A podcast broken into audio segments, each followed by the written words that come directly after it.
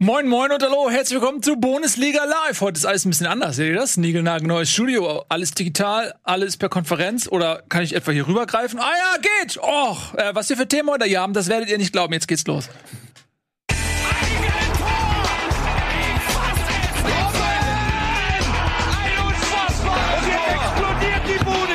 Kritisiert mir denn nicht zu so viel. Das ist ein guter Mann. Schön, dass ihr da seid. Freut mich sehr. Ähm, wir sind heute in ein neues Set ausgewichen. Heute ist alles ein bisschen anders hier bei uns. Ähm, Tobias Escher, herzlich willkommen. Ein schöner Kontrast aus Grün und Rot. Was ist das spanische Nationalmannschaft heute? Ja, das Deutsche habe ich abgehangen nach, der, nach dem letzten Pflichtspiel der deutschen Nationalmannschaft. Ja, wenn, ist das möglich, dass man einfach so seine Emotionalität abstreift wie ein Trikot und ein neues drüber zieht? Weil dann würde ich davon Gebrauch machen, eventuell. Du hast ja schon äh, diverse Angebote bekommen in die Hinsicht, zumindest. Ja. Zur neuen Saison muss da was passieren. Ja, ihr Lieben, ähm, es ist tatsächlich einiges passiert. Ähm, wir haben eine Entscheidung gehabt im Titelrennen, wir haben eine Vorentscheidung gehabt im Champions League Rennen und wir haben noch gar keine Entscheidung im Abstiegskampf. Das sind die Themen, die wir heute besprechen werden. Die Nationalmannschaft haben wir eben einmal ganz kurz aus dem Moment heraus gestreift, aber dabei wird es heute gelassen. Mehr machen wir nicht. Ne? Belassen. Die haben ja auch nicht mehr gemacht. Die haben auch nicht mehr gemacht gegen Nordmazedonien. Zumindest keine Tore, außer eins. Ähm, deswegen Glückwunsch an alle Nordmazedonier. Und dabei lassen wir es jetzt und kommen zurück zur Bundesliga. Wir beginnen mit dem Spitzenspiel Leipzig gegen Bayern München und einer Vorentscheidung im Titelrennen. Leipzig hatte die Chance vor dem Spiel mit einem Punkt, äh, mit drei Punkten den Rückstand auf einen Punkt zu reduzieren und das Meisterschaftsrennen damit zu eröffnen. Und es kam anders, nämlich die Bayern haben das Spiel gewonnen und jetzt haben sie sieben Punkte vor. Und das ist ein Vorsprung, den sich in aller Regel die Bayern nicht mehr nehmen lassen. Wie habt ihr das Spiel denn gesehen? War das ein souveräner Bayern-Sieg oder war Leipzig nah dran? Naja, die große Frage war ja vor allen Dingen durch den Wegfall von Lewandowski. Mhm. Sind die Bayern die gleichen? Ohne ihren Star-Stürmer, der jetzt, glaube ich, noch bis äh, Ende des Monats ausfällt oder so? Also erst hieß es vier Wochen und dann hieß es aber zwei Wochen. Vielleicht heißt es bald eine Woche. Man weiß es nicht. Lewandowski ist ja auch, ähm, hat er, glaube ich, ein ganz gutes Heilfleisch, wie man ja. sagt. Also auf jeden Fall trotzdem eine Situation, weil man ja wirklich sagen kann, wenn es eine Position gibt, auf denen die Bayern vielleicht nicht ganz so äh, in üblicher Kaderbreite besetzt sind, dann ist es halt einfach der Sturm. Klar, Chupomoting wurde geholt, aber das ist natürlich kein gleichwertiger Ersatz für ähm, Lewandowski. Aber es hat sich dann doch nicht so bemerkbar gemacht, auch wenn man sagen muss, dass das ein Spiel auf Augenhöhe war, meiner Meinung nach. Ähm, hätte auch anders ausgehen können. Tobias Escher. Ja, war ein ähm, Spiel, wo da kann man relativ viel auspacken. Also da ist relativ viel auch passiert in diesem Spiel. Ähm, ging ja schon damit los, wie du es gerade angedeutet hast, dass Lewandowski nicht dabei war, weil er sich, wie man muss sich da auf der Zunge zergehen lassen, war es gegen Andorra oder gegen San Marino? Ich bin mir gerade gar nicht sicher. Auf jeden Fall gegen eine viertklassige Nationalmannschaft verletzt hat. Und deswegen wird es ähm, relativ schwer mit dem Müller-Rekord für ihn. Und die Bayern mussten dann vorne auf Choupo-Moting setzen als Stürmer, den sie als Ersatz geholt hatten. Aber man hat ja doch nie geglaubt, dass der Moment kommt, an dem Choupo-Moting tatsächlich in einem wichtigen Spiel den Ersatz machen muss. Und ich fand, der Choupo-Moting hat das ähm, bei Zeiten gar nicht so schlecht gemacht. Also der hat ein paar Bälle vorne gehalten, hat das besser gemacht, als ich gedacht habe, dass mit dem äh, die Bälle halten. Ist auch beim Pressing mal vorhin hingegangen, aber es ist vom Niveau natürlich nicht ganz das, was, die, was man von den Bayern kennt. Und dann war es in der ersten Halbzeit ein, fand ich, sehr ähm, ausgeglichenes Spiel, wo Leipzig auch noch nicht alles nach vorne gewagt hat, sind immer mal wieder angelaufen. Man hat gemerkt, sie haben so ein bisschen versucht, über die Flügel zu kommen. Ein Kunko, der auf rechts sehr breit gespielt hat, überhaupt so einen sehr starken Fokus gelegt auf diese Seite, aber die letzte Durchschlagskraft nicht. Und dann, wie es in diesen engen Spielen so ist, 1-0, erste Chance, so richtig große Chance. Bayern geht in Führung und ähm, liegt dann auch erstmal lange in Führung. Mhm. Ähm, ja, ich fand auch, die Bayern haben das abgeklärt gemacht. Sie haben, ob gewollt oder nicht, auch Leipzig viele Phasen der Dominanz gestattet. Leipzig hatte, finde ich, auch gerade in der zweiten Halbzeit ähm, in den ersten 15, 20 Minuten dann durchaus einige Chancen. Wenn dann ein Ball da mal reinrutscht, ja. dann wird es vielleicht auch ein anderes Spiel. Aber am Ende haben sie halt nichts zugelassen und danach haben sie es relativ souverän gespielt. Und ich hatte auch so ein bisschen das Gefühl, ich war mir nicht ganz sicher, ob jetzt die Bayern wirklich gesagt haben, pass auf, das ist jetzt das eine Spiel von 34, in dem der Gegner kommen muss, weil die Tabellenkonstellation so ist, dass Leipzig eigentlich nur mit einem Sieg wirklich irgendwas verändern oder für sich erreichen kann. Und dementsprechend mussten die auf Sieg spielen. Und das ist ja für die Bayern auch mal ein ungewohnter Luxus, so eine Situation zu haben. Ja, ey, da muss der Gegner halt kommen und was machen und uns vielleicht auch ein paar Freiräume anbieten und wir können uns hinten mal so ein bisschen ähm, aufstellen. Und ich glaube, das haben sie lange Zeit auch gemacht. Ja, das war jetzt genau, ich war jetzt noch bei der ersten Halbzeit so stehen geblieben, weil das, mhm. da warten die Bayern noch ein bisschen mehr Ballbesitz, da war es da war es auch ein Spiel, das halt so unfassbar und intensiv war, aber auch auf einem technisch sehr hohen Niveau. Aber beide Teams haben halt nie so die Räume dann hinter dem äh, ersten, ersten Presselinie des Gegners gefunden. Ich fand dann in der zweiten Halbzeit war dann sehr deutlich, was du gesagt hast. Da hatte dann Leipzig auch äh, deutlich mehr Ballbesitz als die Bayern. Da haben die Bayern, die Bayern haben sich weiter zurückgezogen und hatten dann aber auch in der ersten Viertelstunde Glück, dass die Leipziger ähm, diese doch teilweise guten Ballgewinn und auch diese wirklich guten Angriffe dann nicht zu Ende gespielt haben. Ich fand, das war dann besser mit einem Kunko auf links und Kleubert auf rechts. Aber dann, wenn es in den Strafraum reinging, dann hat doch was gefehlt. Und ich glaube, das ist ja nochmal so die, das ist ja immer super spannend, wenn du in einem großen Spiel so eine Quintessenz aus der ganzen Saison rausziehen kannst. Und aus diesem Spiel konntest du ja auch wirklich rausziehen. A, die beste Phase hatte Leipzig ohne Stürmer, als vorne halt kein Paul, äh, Paulsen, als vorne kein ähm, ähm, haben noch eingewechselt. Genau, äh, als die beiden noch nicht auf dem Feld waren. Aber sie hatten halt niemanden, der im Strafraum, der das Ding reinmacht. Sie hatten dann fünf, sechs wirklich gute Abschlussmöglichkeiten, aber kein Druck oder dann noch ein Pass zu viel oder ein Pass zu wenig. Und diese Abschlussschwäche hat ihn dann auch nicht, er hat ihn dann auf lange Sicht natürlich immer wieder Punkte gekostet, aber hat ihn auch in diesem ähm, Spiel Punkte gekostet, weil du halt gemerkt hast, so wenn Paulsen und ähm, ähm, Sörlot dann am Ende drin sind, dann fehlt wiederum die Kombinationsstärke, dass sie in den Strafraum kommen. Aber wenn vorne keiner drin ist, dann fehlt ein Torjäger. Und dieses, dieses ähm, Problem haben die Leipziger diese Saison nicht so richtig aufgelöst bekommen. Mhm. Ja, deshalb auch immer die große Rotation in der Sturmspitze. Also wer hat da nicht alles schon gespielt? Forsberg, Nkunku, Nkunku, ja. ähm, äh, Paulsen, Sörlot. Sörlot, Paulsen, Wang. Also hat ja fast jeder aus mhm. der Offensivabteilung hat schon mal in der Sturmspitze gespielt. Ähm, da haben sie sich, das haben sie sich natürlich auch mit der Verpflichtung von Sörlot wahrscheinlich ein bisschen anders vorgestellt. Das sollte ja eigentlich so ein bisschen ihr Haarland werden.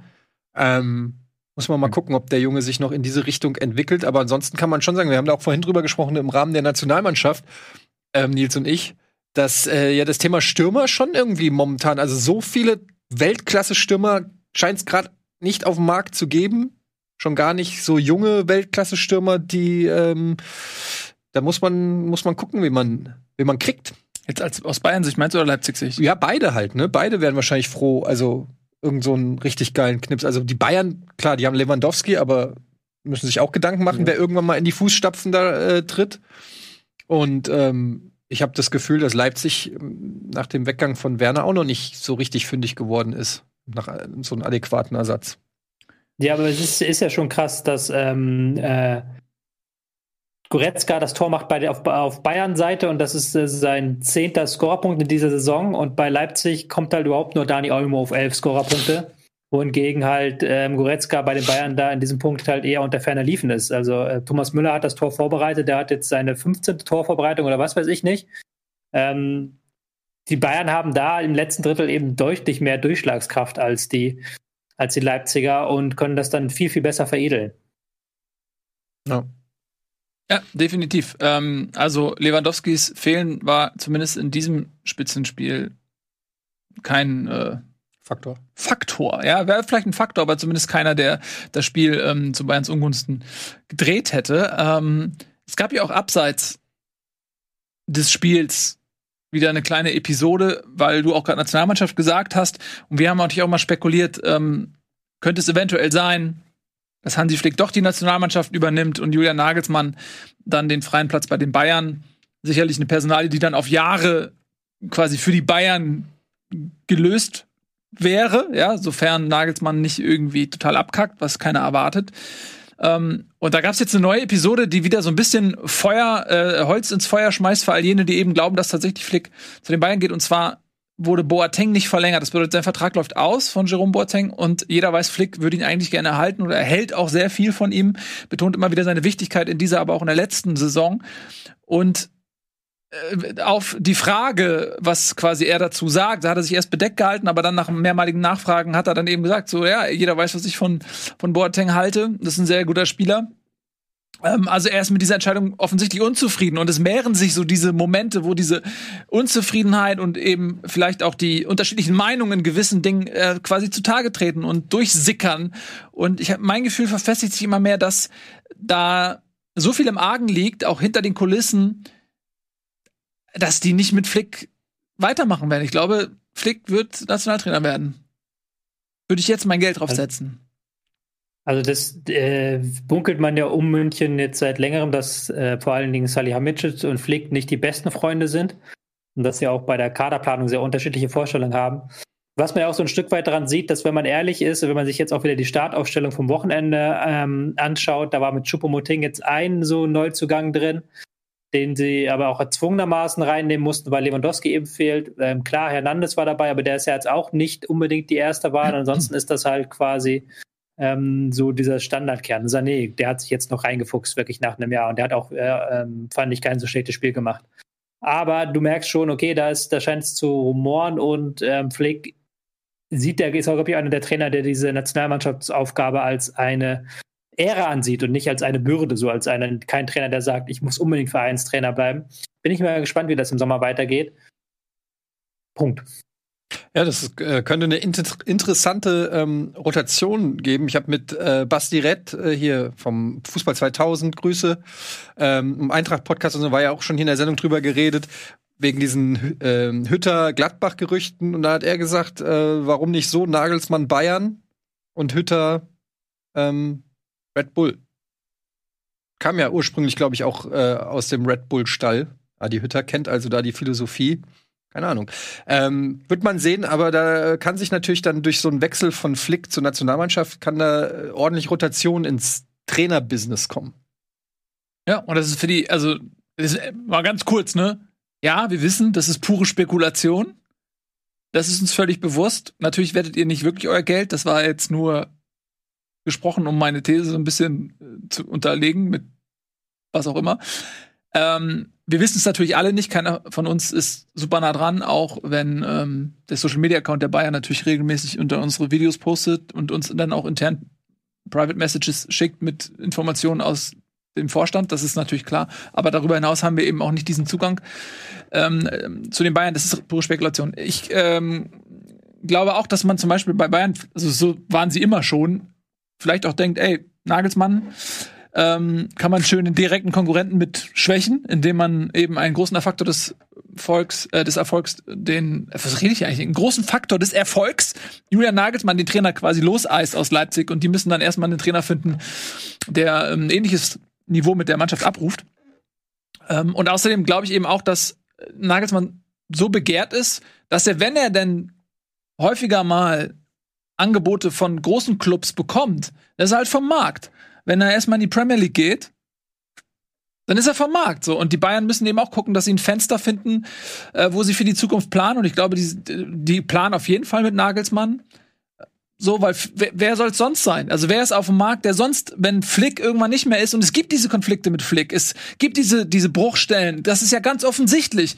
Und dann musst du ja überlegen, aber okay, wenn, wenn Flick irgendwann so, vielleicht so oder so gehen würde, weil, weil die Zerwürfnisse zu groß sind, wer wäre denn der Trainer, der kommt? Und dann muss man ehrlich sagen, so viele gibt's nicht. Tuchel ist jetzt erstmal vom Markt, der wird vermutlich jetzt eine Weile bei Chelsea bleiben.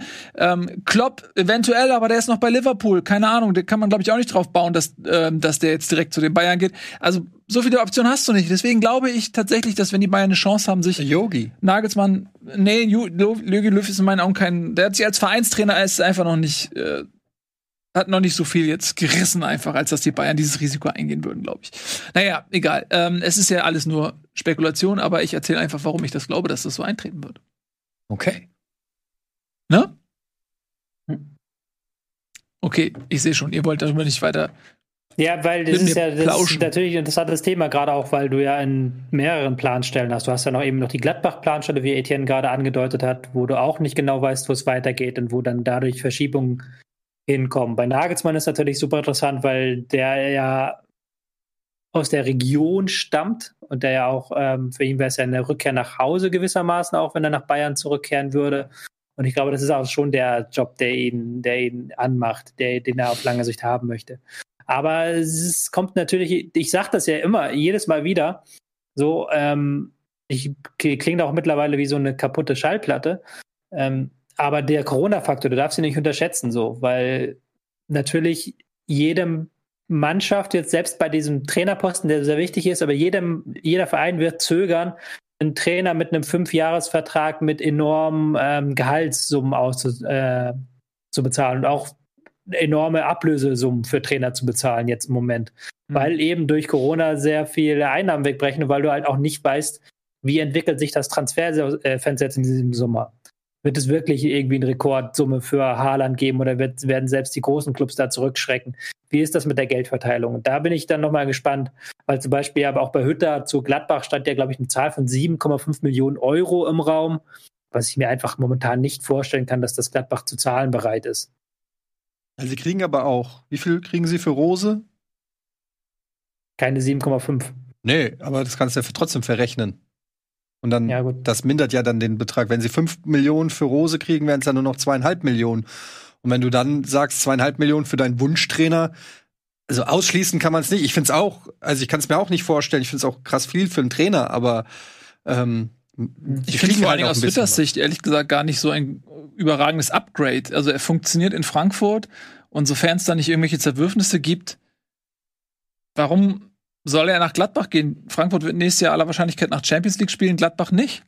Ähm, und dass du jetzt sagst, okay, das ist ein einmaliger Ausrutscher, Gladbach gehört eigentlich jedes Jahr safe in die Champions League, das ist halt auch einfach nicht die sportliche Realität. Du hast halt mit Bayern, Leipzig und Dortmund drei Mannschaften, die auf jeden Fall vor Gladbach stehen. Und dann hast du halt Mannschaften, äh, die auf einem ähnlichen Niveau wie Gladbach sind. Deswegen, du kannst nicht mit der Champions League kalkulieren.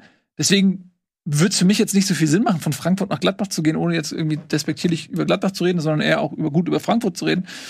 Von daher ist so ein Leipzig-Gerücht für mich eher interessant, weil da hat er einfach eine sportliche Perspektive, die die zweitbeste in Deutschland ist. Ja, also es gibt ja noch kein äh, Gerücht und ich weiß auch nicht, ich habe mal irgendwann, ich weiß nicht, ob das vielleicht einer hier im Chat weiß, so gelesen, dass ja, Hütter da so ein bisschen Probleme hatte mit Red Bull und so, dass deshalb ja auch, als er dann zu Young Boys ging und so, das wurde da wohl nicht so gut aufgefasst. Ich weiß nicht mehr, ob genau. da irgendwas, ob es da irgendwie böses Blut gibt mit, mit Red Bull. Aber ich sehe es genauso ich glaube, wie du. Er hatte Probleme eher mit, er hatte, glaube ich, eher Probleme mit Rangnick und der ja, ist ja genau, mit Rangnick war das da, genau. Ähm, ich, ich weiß nicht, ähm, also ich, mir leuchtet es auch nicht so ganz ein, wenn Hütter wirklich zu Gladbach wechseln würde, einfach weil das gerade auch zum jetzigen Zeitpunkt keine sportliche Verbesserung ist und auch perspektivisch muss man sagen, ist die Eintracht sicherlich ein äh, Verein, der wirtschaftlich komplett solide dasteht, jetzt auch wieder viel Geld hat, viele interessante Spieler, die vielleicht für viel Geld wechseln werden. Also ähm, Gladbach, wenn sie nicht mal Europa League spielen, vielleicht sogar den einen oder anderen Star noch verlieren.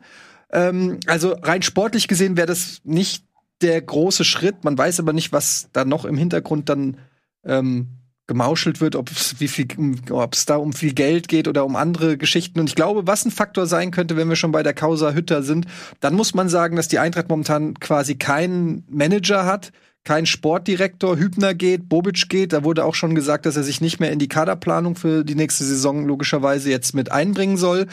Da fehlt vielleicht jetzt auch so ein bisschen ein Anker, wo man, wo Hüter sagt, okay, da weiß ich, mit wem ich zusammenarbeite, da weiß ich, was passieren wird, in welche Richtung sich der Kader entwickelt. Also ich weiß natürlich auch nicht, was im Hintergrund da schon an Personalien festgezurrt wird. Aber das ist natürlich eine, eine blöde Situation gerade für, für Frankfurt. Auf der anderen Seite hat er es aber auch bislang vermieden, sage ich mal, eindeutig Stellung zu beziehen. Er sagt zwar immer, er bezieht sich auf dieses Sky-Interview, wo er sagt, ähm, ich bleibe. Ähm, aber wenn du gefragt wirst, steht diese Aussage noch oder bleiben sie oder so, du kannst, du kannst diese diese Thematik als Trainer ja eindeutig zur Seite legen, wenn du das wirklich willst. Ne? Du kannst ja ganz klar mhm. sagen, wenn die Eintracht, die, wenn wir die Champions League pa äh, packen oder wenn wir internationales Geschäft packen, bin ich auf jeden Fall hier. Ähm, die, das kannst du ja sagen und damit dafür sorgen, dass die Journalisten nicht mehr nachfragen. Das macht er nicht. Er weicht der Frage immer so ein bisschen aus. Mit, äh, ich habe dazu mich schon geäußert, ich muss mich nicht mehr dazu äußern. Dadurch lässt er natürlich so ein bisschen das Hintertürchen für Spekulationen offen.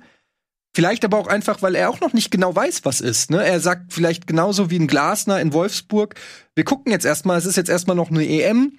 Äh, wir wissen nicht, was mit Flick ist, wir wissen nicht, was mit Nagelsmann ist, wir wissen nicht, was mit Glasner ist, wir wissen nicht, was auf Gladbach ist. Vielleicht will er sich einfach so ein Hintertürchen für alle Eventualitäten offen lassen. Noch ist die Eintracht auch nicht qualifiziert für die Champions League. Also es sind immer noch so ein paar Faktoren, ähm, vielleicht, die man sich dann als Trainer, äh, die dafür sorgen, dass man sich nicht festlegen will vor der Kamera. Keine Ahnung. Oder so eine Stand-jetzt-Debatte ja. verhindern will. Ist auch schwierig. Also als Trainer, du willst natürlich selbst, also wenn du mit Abwanderungsgedanken spielst, das willst du ja nicht öffentlich, öffentlich kundtun, weil dann bist du immer der Trainer, der eigentlich weg wollte. Das heißt, du kannst gar nicht, solange du nur in Verhandlungen bist oder nur mit dem Gedankenspiel zu gehen, kannst du das doch nicht äußern. Das heißt, du kannst eigentlich erst sagen, wenn du unterschrieben hast, weil stell dir vor, meinetwegen er verhandelt mit einem anderen Verein und dann klappt das aus irgendwelchen Gründen nicht oder er war am Ende doch nur die Nummer zwei und so weiter äh, und dann bleibt er in Frankfurt und hat aber öffentlich gesagt, ja, ich verhandle, das kannst du doch nicht bringen. Das heißt, du kannst es erst zu dem Zeitpunkt sagen, wo du unterschrieben hast. Ähm, von daher, was willst du denn auf so eine Frage auch sagen? Also was, was, was, wenn da so ein Journalist kommt, du, du, was, was wäre, wenn du jetzt Trainer wärst und du ver verhandelst oder hast gehört Interesse aus Leipzig. Du bist jetzt äh, Hütter. Und du sagst, ja, es interessiert dich, weil es ein Upgrade ist, verdienst vielleicht mehr und vor allen Dingen aber die sportliche Perspektive ist natürlich eine viel bessere als in Frankfurt. Und du bist interessiert an dem Job. Ab welchem Punkt würdest du auf so eine Frage äh, vor der Journalistenrunde sagen, ja, ich, da ist was dran? Ab welchem Punkt würdest du das sagen? Ja, ähm, sehr gute Frage. Ich habe ja schon häufiger gesagt, dass ich finde, das ist vielleicht meine Naivität. Ich bin ja kein Trainer, weiß nicht, wie das Business hundertprozentig läuft. Aber ich finde, dass ein Trainer wenn er gewollt ist von einem Verein, die Möglichkeit hätte zu sagen, diese Gespräche können wir am Ende der Saison führen, auch zu dem interessierten Verein. Ich weiß, ein Verein, da haben wir schon mal drüber geredet, muss planen, muss wissen, woran er ist. Aber das ist dann eben das Risiko, dass der Verein irgendwie tragen muss. So würde ich es mir wünschen. Ich weiß, es ist naiv. Die realistischer ist, dass du dem Verein, der dich will, natürlich irgendein Signal senden musst, ob das realistisch ist oder ob das nicht realistisch ist. Und offensichtlich, so liest man es ja, ähm, gab es wohl ein Treffen vom Berater von Hütter mit äh, Eberl. Das habe ich zumindest gehört. Ob das stimmt oder nicht, kann man natürlich nicht sagen, aber äh, es kann schon sein, dass der Berater mal zumindest gesagt hat, ich höre mir das mal an. Kann ja sein. Ähm, es ist super schwer, da äh, eine Entscheidung zu treffen. Ich würde mir natürlich als Fan wünschen, dass der Trainer sagt, ich bleib auf jeden Fall. Und im Prinzip hat er das ja auch gesagt. Es wird ihm nur nicht so ganz geglaubt. Und ehrlich gesagt muss ich aber sagen, ich glaube es auch. Weil ähm, ich glaube, dass er das auch erleben will. Die Eintracht hat jetzt eine Saison ohne Fans gespielt. Wenn er die Champions League schafft, die Eintracht in der Champions League als Trainer zu begleiten, glaube ich, da gibt's undankbarere Jobs. Das kann man ruhig noch mal mitnehmen. Und selbst wenn die nächste Saison katastrophal wird unter Adi Hütter, glaube ich, kann man ihm nicht mehr seine Kompetenz absprechen. Also was er geleistet hat in den letzten drei Jahren in Frankfurt, ich er wird auch nächste Saison noch, im nächsten Sommer würde er auch noch Möglichkeiten haben, vermutlich einen Verein zu finden, ja. Ich weiß nicht, ob das jetzt so eine einmalige Chance dann ist. Ich glaube, als Trainer, ähm, aber vielleicht aus ja. der Perspektive eines Trainers, wenn man einfach mal versucht, sich da rein zu versetzen, dann musst du halt immer auch ähm, ein Fenster haben, was sich für dich öffnet. Und wenn du jetzt in Deutschland bist und hier hat er halt sich einen guten Ruf erarbeitet, was ist denn noch? Das, also Bayern ist wahrscheinlich für ihn keine Option. Das zweitbeste sportlich, Entschuldigung an alle Dortmunder, aber das ist momentan einfach die Realität, ist halt Leipzig. Und wenn sich jetzt zum Beispiel tatsächlich bei Leipzig ein ähm, Fenster öffnen würde und die Interesse an ihm hätten, dann muss er eben auch gucken, okay, wenn ich das jetzt nicht mache, weil ich mit Frankfurt noch ein Jahr Champions League spielen möchte, was eine sehr emotionale Annahme ist, dann ist die Chance, dass vielleicht sich so ein Fenster in den nächsten Jahren für ihn gar nicht mehr auftut, relativ hoch. Also ich würde so einem Trainer jetzt auch nicht zu viel Emotionalität unterstellen. Es ist sein Job und er will da vorankommen.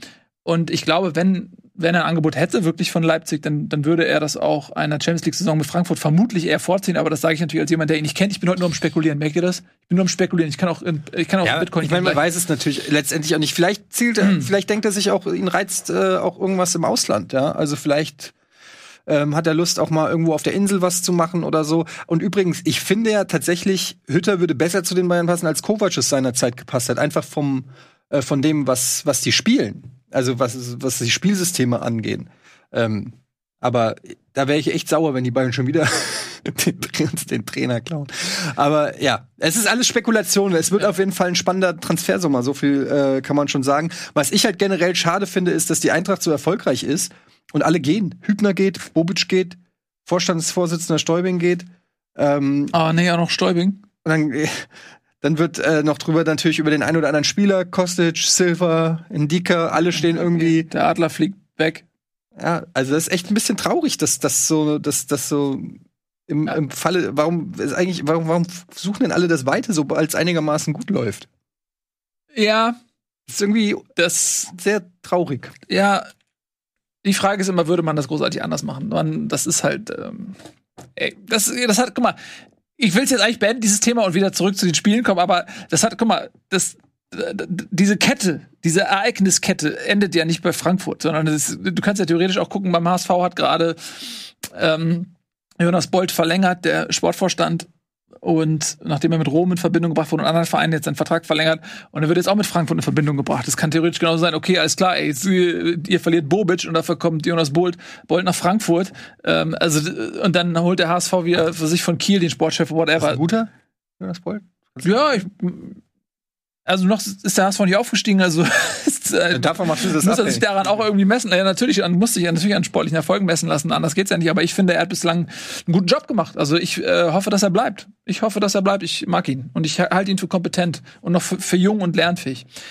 Ähm, gut, äh, ihr Lieben, wir haben jetzt sehr viel spekuliert, einfach so, äh, das muss auch mal raus bei Bundesliga, dass wir einfach ein bisschen äh, quatschen und ihr merkt, sobald es äh, in, in etwas geht, was weniger analytisch und ähm, fachmännisch ist, hält Tobi einfach knallt die Klappe, weil er ähm, spart seine Worte auf für die wirklich Fakten. wichtigen äh, Beiträge.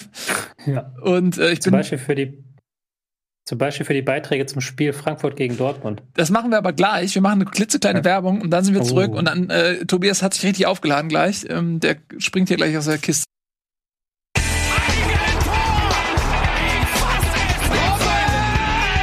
Und jetzt explodiert die Bude hier.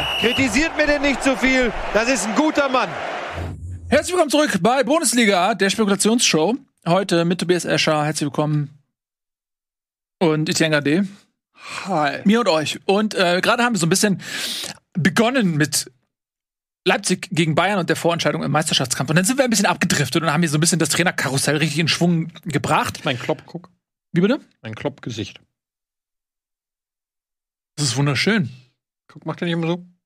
Ja, so ein bisschen, ja. Finde ich ganz gut. Ja. Wenn du einfach immer bei deinen Beiträgen so guckst, dann ist schön. Na gut. Steht Ja. nicht jeder So, auf wenn nicht- überragenden Humor. Was? Wenn ihr nicht langsam zum später zurückkommt, dann mache ich unschöne Dinge mit euch hier. Ich bin unter euch. Ah, meine Eingeweide! Okay, Quatsch mit Soße ist vorbei jetzt. Lass uns über Fußball reden. Äh, Wir haben gerade über die Vorentscheidung des Meisterschaftskampfes. So, ich hatte ja schon die Überleitung in die Sachlichkeit gebaut. Die Brücke steht ja schon. Wir müssen noch rübergehen. Äh, Das Ganze vielleicht tabellarisch noch mal ganz kurz einordnen, denn nach diesem Sieg der Bayern gegen Leipzig haben sie sieben Punkte Vorsprung und wir wollen jetzt uns der nächsten Vorentscheidung widmen. Äh, Wie mache ich das am besten, ohne über Armin Hütter zu sprechen? Armin Hütter. Denn, äh, wie heißt er? Achim? A- nee, Adolf Hütter heißt er. Adolf. Adolf Hütter. Äh, das ist einfach so eine Sperre. Das ist tatsächlich so. Dass dieses Wort, es ist wie Voldemort das, oder so. Da ist so eine Sperre, das Wort auszusprechen. Deswegen ganz komisch. Naja, jedenfalls ähm, wollen wir darüber jetzt sprechen, denn das ist die Vorentscheidung. Vielleicht vermeintlich im Kampf um die Champions League und viel mehr spannende Entscheidungen haben wir ja gar nicht mehr in der Bundesliga, mal abgesehen vom Abstiegskampf.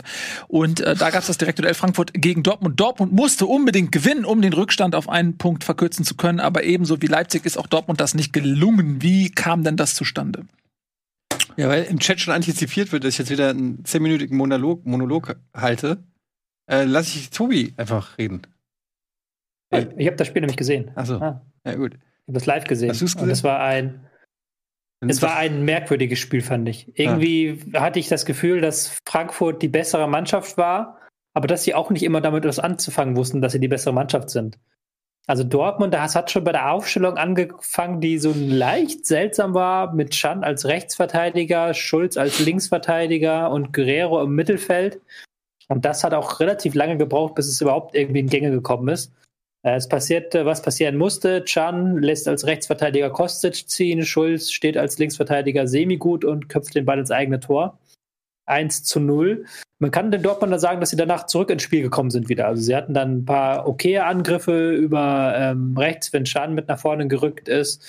Guerrero hat sich dann in der zweiten Halbzeit auch mehr eingeschaltet. Dahut kam dann, der auch das Spiel belebt hat. Aber man hatte das Gefühl, dass die, wie so häufig in dieser Saison, dass da elf Individualisten auf dem Platz stehen, die irgendwie versuchen, das Ding zu reißen und dass man gerade im Ballbesitzspiel sehr wenige gemeinsame Strukturen sieht. Bei Frankfurt hat man diese Strukturen gesehen, fand ich, aber die haben immer den letzten Pass vergeigt oder auch den vorletzten Pass. Also die haben so sehr ganz seltsam ähm, ungenau gespielt, wie man es für die, die Saison gar nicht kennt. Und haben gerade in der zweiten Halbzeit dann zig Kontermöglichkeiten liegen lassen. Ähm, hätten eigentlich schon viel früher auf 2-1 hochschalten können. Und haben das ja dann auch nur so mit äh, Biegen und Brechen und Glück, dass Hummels den Ball nicht richtig weggrätscht, geschafft. Aber dann das 2-1 fand ich am Ende in Ordnung. Aber es war jetzt nicht das ähm, mega tollste Spiel. Wenn es 1-1 ausgeht, hätte sich, glaube ich, auch niemand beschweren können. Ich glaube, Etienne, du wirst, glaube ich, eher in andere Kerben gleich schlagen, weil das ähm, mit das Spannendste am Spiel waren ja die ganzen Schiedsrichterentscheidungen, die gefallen sind. Ähm, ja, und da meine ich noch nicht, also klar, dieser Elfmeter, ich finde den immer noch. Ich habe auch Colinas Erben da äh, natürlich dann am Spieltag gelesen. Grüße, die waren ja auch schon hier zu Gast und ähm, hab mir dann das erklären lassen, warum das Handspiel nicht als Handspiel galt. Also ich glaube, Bellingham war es, der angeschossen, also wo der Ball abgeprallt wurde und dann die Hand war so ungefähr hier so oben und im Strafraum der Ball da dran. Ähm, ich finde es nach wie vor nicht hundertprozentig nachvollziehbar, muss ich ganz ehrlich sagen. Ich verstehe zwar, ja, ähm, dass er angeschossen wurde, dass der Ball abgeprallt wurde. Trotzdem hat meiner Meinung nach die Hand in der Höhe nicht unbedingt was zu suchen. Und wenn die Hand nicht da gewesen wäre, wäre der Ball durchgegangen und zu Silver ge gegangen. Also ich finde es zumindest, dass man es auch anders entscheiden könnte und gerade im Kontext von zahlreichen eben Entscheidungen, die sonst immer so fallen, fällt es mir als Zuschauer einfach manchmal schwer, das selber einzuordnen. Was mich aber mehr gestört hat, waren wirklich so ähm, Zweikampf Zweikampfauswertungen. also da gab es so einmal, wo Jovic im Sturm, ich glaube Akanji so an der Hand, die sind beide um, um sind im, im Kampf um den Ball beides mal so und haben beide so ihre Hände so weg, wurde abgepfiffen und es gab, glaube ich, mindestens zwei oder drei Szenen, unter anderem auch dann nach dem Handspiel, wo, wo Younes einfach abgeräumt wurde oder beim Dribbling gestört wurde, äh, äh, gefault wurde, wo, wo einfach nichts gepfiffen wurde. Da hat mir einfach eine klare Linie gefehlt, sage ich ganz ehrlich. Ohne Vereinsbrille fand ich das äh, nicht das souverän zu spielen. Ich bin eigentlich ein Fan vom, äh, wie heißt er hier? Gräfe. Gräfe. Ich finde, dass er es eigentlich gut macht, aber wirkt in diesem Spiel für mich nicht so gut. Aber letztendlich, ich ja, ist das kein Spiel, wo man jetzt unbedingt lange über den Schiri reden muss. Ich fand es halt krass, dass er äh, bei dieser Handelfmeter-Geschichte rausgerufen wurde. Und eigentlich heißt das ja 90 Prozent, 99 Prozent der Fälle, es gibt einen Elfmeter. Weil wenn du halt wegen der Handgeschichte schon raus musst, dann kriegst du auch den Elfmeter. Und er hat dann halt nach irgendwie nicht mal 20 Sekunden abgewogen und hat gesagt, lass mich damit in Ruhe. Hat dann nicht den Elfmeter gegeben.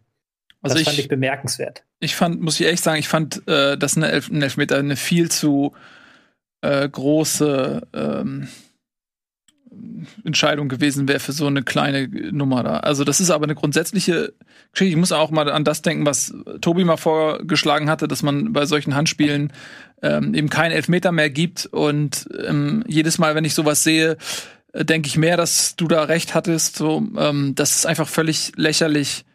Ähm, nicht jedes Handspiel ist so wie damals äh, Suarez auf der Linie da bei der Weltmeisterschaft ähm, gegen äh, Senegal oder was das war, wo er auf der Linie Torwart gespielt hat. Das ist ein klarer Elfmeter, ne?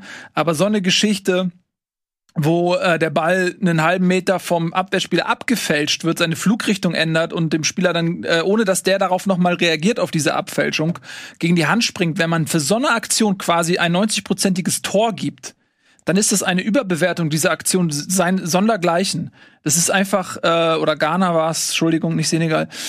Ähm, so, und wenn wir dahin kommen, dass solche Sachen mit Elfmeter bestraft werden, das ist einfach, äh, macht ein Stück weit das Spiel kaputt, finde ich. Und ich finde jetzt auch konkret, und da, da halte ich jetzt, da bin ich total neutral, ähm, äh, ich hätte eine Elfmeterentscheidung für viel zu hart gehalten in diesem Moment. Ich fand es richtig, da keinen Elfmeter zu geben. Äh, wenn der Ball nicht abgefälscht gewesen wäre, hätte man noch eher drüber nachdenken können, ähm, ob er irgendwie seine Körpergröße, seinen, seinen Körper vergrößert durch diese Armhaltung, aber in dem Fall muss ich sagen, war es für mich wirklich kein Elfmeter. Und äh, ja, grundsätzlich, wie gesagt, Tobi, muss ich immer wieder an das denken, was du sagst. Für mich äh, ist das viel zu grausam für sowas in so einer Situation, wo ja auch keine Torgefahr ist. Wenn, wenn du, wenn du wenigstens eine Torschuss, ein Tor, eine große Torchance verhinderst, okay. Aber einfach nur, ist, beim Feldhockey gibt's da eine Strafecke, vielleicht findet man irgendwas ähnliches. Ja, ich finde, ja. das kann man so sehen, aber dann muss alles im Fußball sich dem unterordnen und nicht mal so, mal so. Und da sehe ich halt oft genug. Man gibt einen Grund, warum die Abwehrspieler alle ihre Arme mittlerweile auf den Rücken legen, bei irgendwelchen Flanken oder so. Da kannst du auch argumentieren, wenn einer einen Meter vor dir ne, zu einer Flanke schießt, kannst du die Arme nicht mehr wegreißen. Trotzdem stellen die sich so hin. Und ich glaube, äh, Delaney war es, hat die Hand da oben, da gehört sie meiner Meinung nach nicht hin. Das ist eine Vergrößerung des Körpers. So, also das kannst du so und so auslegen. Ich finde es auch, es wäre eine harte Entscheidung gewesen, es wäre eine unglückliche Entscheidung gewesen. Aber es ist nicht so, dass man solche Elfmeter nicht schon hat, gepfiffen hat. Also häufig. Oder andere noch bescheuertere Handelfmeter. Also insofern, ja, aber lasst uns nicht so lange darüber aufregen. Es war am Ende ja auch nicht spielentscheidend. Ähm, und äh, ich, wie gesagt, ich bin auch ein großer Fan von Manuel Greves. Für mich eigentlich so wird der beste Schiri in der Bundesliga und deshalb muss man das auch nicht ähm, unnötig jetzt thematisieren. Ich fand Dortmund schwach, ehrlich gesagt. Also ich, äh, hab, ich war ein bisschen enttäuscht. Es war echt kein Topspiel, aber man hat ja wirklich gedacht, die wissen ja, worum es geht. Also wenn sie gewonnen hätten, wenn sie auf vier Punkte ran, dann wäre das der Kampf da noch mal komplett offen, auch mit dem Restprogramm. Auf einen sogar, nicht? Wie bitte?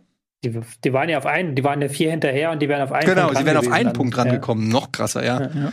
Ähm, und den Eindruck haben sie nicht auf mich gemacht. Also ich hatte wirklich das Gefühl, die Eintracht wollte den Sieg mehr ähm, waren auch sind geschlossener äh, und und und, und ähm, mehr ja füreinander da gewesen. Also dieses, das war wirklich so, da hat man gesehen, äh, dass das bei Dortmund stimmt irgendwas, irgend, habe ich das Gefühl. Da wurde auch viel abgewunken, da wurde viel ähm, immer der Blick so äh, zum Gegenspieler. Also du hattest immer das Gefühl, jeder gibt so den, also jeder hat das Gefühl, der andere war schuld dadurch, dass es nicht klappt. Und was du gesagt hast bei der Eintracht mit den nicht ausgespielten Kontern, fand ich bei Dortmund auch. Die haben immer sich so bis ins, ins gegnerische Drittel oder teilweise so an der Mittellinie gut die Bälle gehabt und dann einfach teilweise komplett äh, also oh, weggespielt, wo du dir denkst, da es gibt's da keine Abläufe, weiß da nicht einer, wo der andere langlaufen muss. Also das war schon für eine Mannschaft wie Dortmund, die ja sehr kombinationssicher normalerweise ist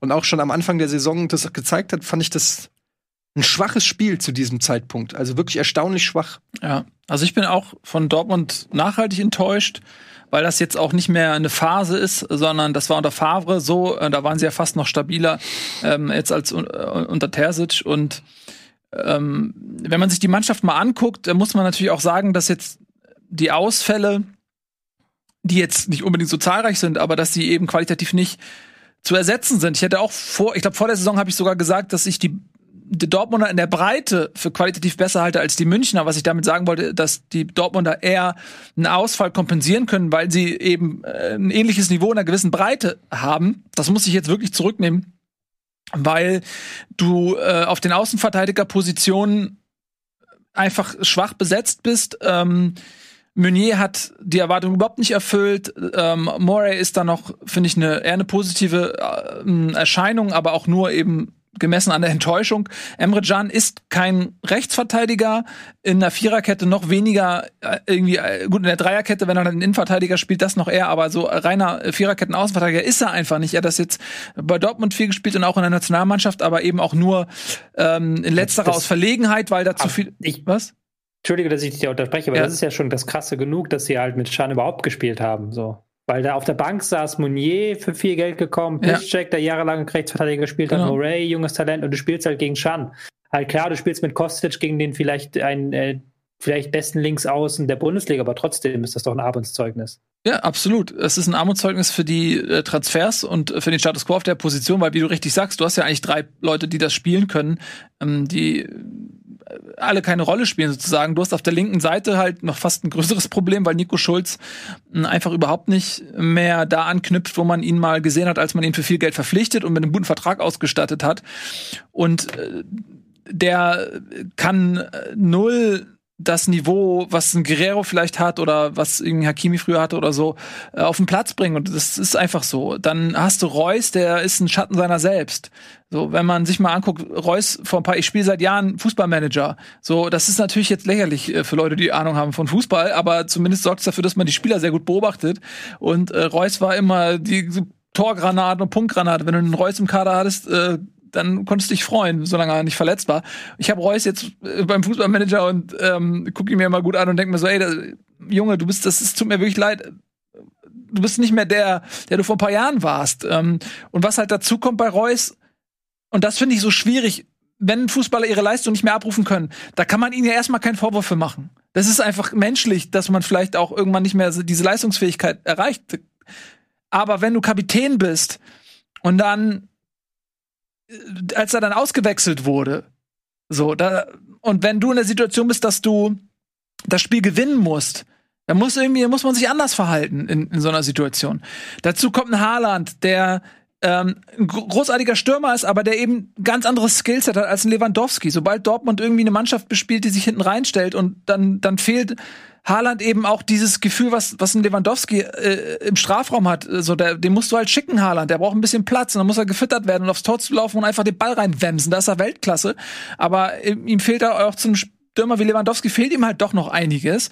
Ähm, da fehlt ein Sancho, der ist nicht zu ersetzen. Der war in der Hinrunde nicht gut, aber in der Rückrunde äh, gefühlt an jedem Tor beteiligt. Ähm, der fehlt komplett da äh, quasi in der, in der Mannschaft. Und Hazard war lange verletzt, kommt zurück. Bellingham ist 17 Jahre alt. Der hat eine große Zukunft, aber die Gegenwart ist noch nicht so groß, äh, als dass er die Dortmunder irgendwie im Alleingang ähm, in die Champions League führt. Also was ich sagen will ist, die Mannschaft ist einfach nicht so gut, wie ich zumindest dachte zu Beginn der Saison.